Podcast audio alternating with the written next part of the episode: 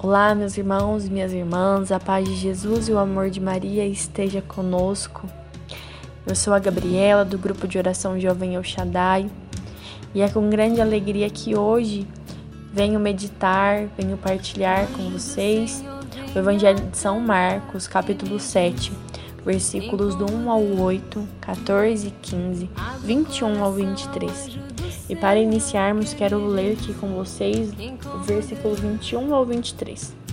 Porque é do interior do homem, do interior do coração dos homens que procedem os maus pensamentos, devassidões, roubos, assassinatos, adultérios, cobiças, perversidades, fraudes, desonestidades, inveja, difamação, orgulho e insensatez.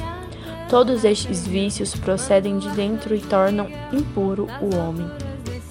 Meus irmãos, este evangelho ele vem nos recordar da pureza do nosso coração. Muitas vezes nós temos aquela mania, né, de colocar sempre a culpa no outro, que eu fiz isso porque o outro me levou a fazer isso. E este evangelho ele vem nos recordar que na verdade o que mancha o homem é aquilo que vem do nosso interior então, o que mancha a minha história é aquilo que vem do meu interior. Enquanto eu rezava, meditava sobre este evangelho, eu me recordava daquela música que fala que a boca fala, fala aquilo que o coração está cheio. E do que o nosso coração está cheio, meus irmãos? Também me recordava de Adão e Eva no jardim do Éden, quando o Senhor pergunta se Adão comeu o fruto proibido. E Adão fala: Ah, foi a Eva. E a Eva fala: Ah, foi a serpente que falou para eu comer o fruto, fruto proibido.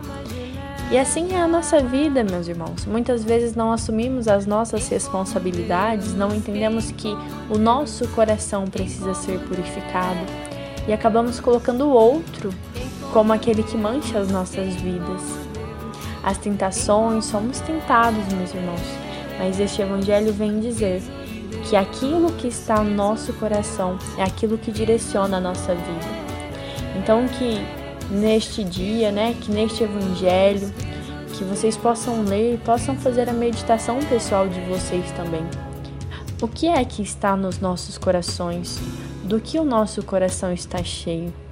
E a partir disso, que nós possamos, né, pedir aí o auxílio do Senhor, o Espírito Santo sobre a nossa vida, para que este Espírito Santo possa vir nos purificar diariamente, limpando os nossos corações de toda mancha, de tudo aquilo que não pertence ao Senhor e purificando, para que nós possamos ter um coração puro, assim como o coração de Cristo. Meus irmãos, que vocês possam, né, que nós possamos meditar este Evangelho e se recordar a cada dia da necessidade de termos um coração puro, para assim conquistar o céu, para assim vivermos a santidade, vivermos como Jesus viveu.